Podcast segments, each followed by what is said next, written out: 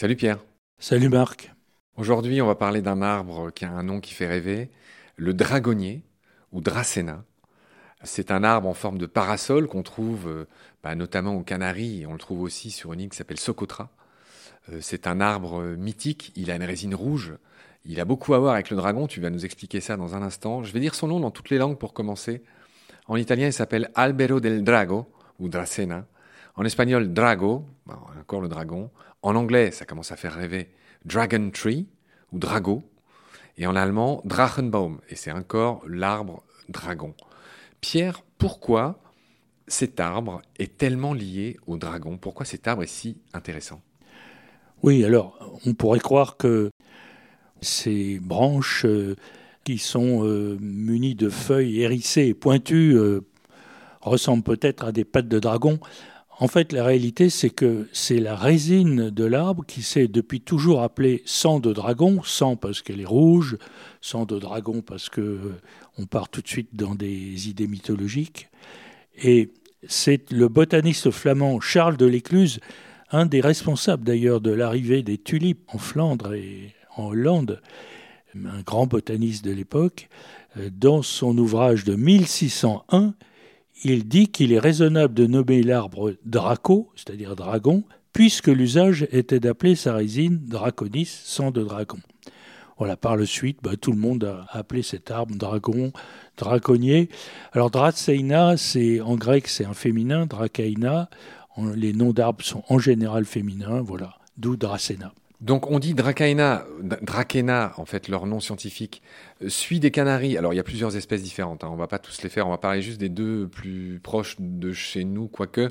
Dracena, Draco, c'est celui dont tu parles, c'est celui des, qu'on trouve aux Canaries. Et moi celui que je connaissais, c'est Dracena cinnabari, et celui-là c'est de l'île de Socotra, euh, qui est, si je dis pas de bêtises, au large du Yémen.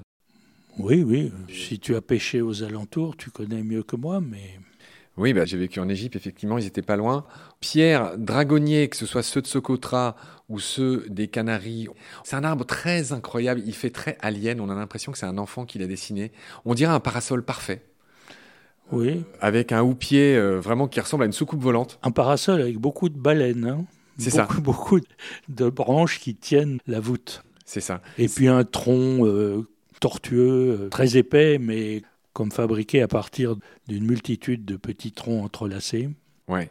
C'est un arbre qui est vital pour tous les animaux de cette île. C'est un refuge pour les nids de nombreuses espèces d'oiseaux. Là, si je reste à Socotra, je pense à la buse, au hibou petit-duc, les tourneaux de Socotra, il y en a d'autres. Sa résine de couleur rouge est utilisée dans la médecine traditionnelle. Donc elle est récoltée. Et je crois que cet arbre pâtit aussi du réchauffement climatique, c'est possible. Euh, toujours est-il que euh, cet arbre est très menacé. Hein.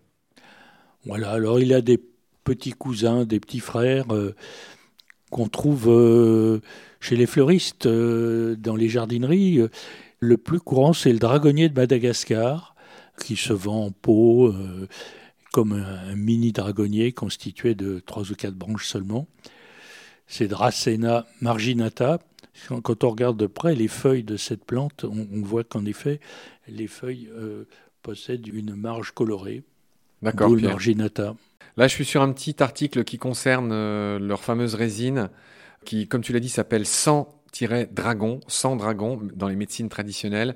Euh, cette résine n'est récoltée qu'une fois par an, d'où sa grande valeur marchande. Elle est transformée en fine poudre rouge, qui est ensuite chauffée pour former une pâte noire. Euh, les populations souffrent d'un manque de renouvellement qui n'est pas dû euh, justement à ce prélèvement de résine, mais plus, bah, c'est ce que je disais tout à l'heure, à l'assèchement du climat. Et il y a des tempêtes là qui, en tout cas toujours pareil, à Socotra, qui en ont déraciné euh, plus de 4000 en 2015. Et il y a aussi les chèvres qui malheureusement abroutissent ces arbres dragonniers, Dracena.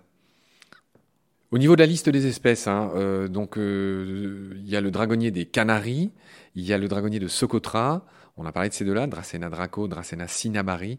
Et puis il y en a aussi un à Madagascar, dragonnier de Madagascar, d'Afrique tropicale, et il y a le dragonnier du Maroc. Il y en a d'autres encore. Hein. J'ai donné que quelques espèces. Il y a plus de 100 espèces hein, dans le genre Dracena. Ouais. Pierre, voilà ce qu'on pouvait dire sur cet arbre formidable, tellement lié au dragon, avec sa résine rouge, sans dragon, un arbre très important dans l'Antiquité qui est en voie de disparition, qui est vraiment un arbre unique, en tout cas par sa forme, espèce de parasol parfait, géant. Vraiment, faut vraiment taper.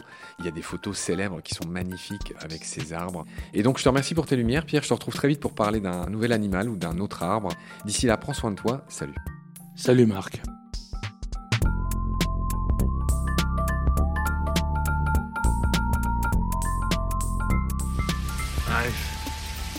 Seen things you people wouldn't believe.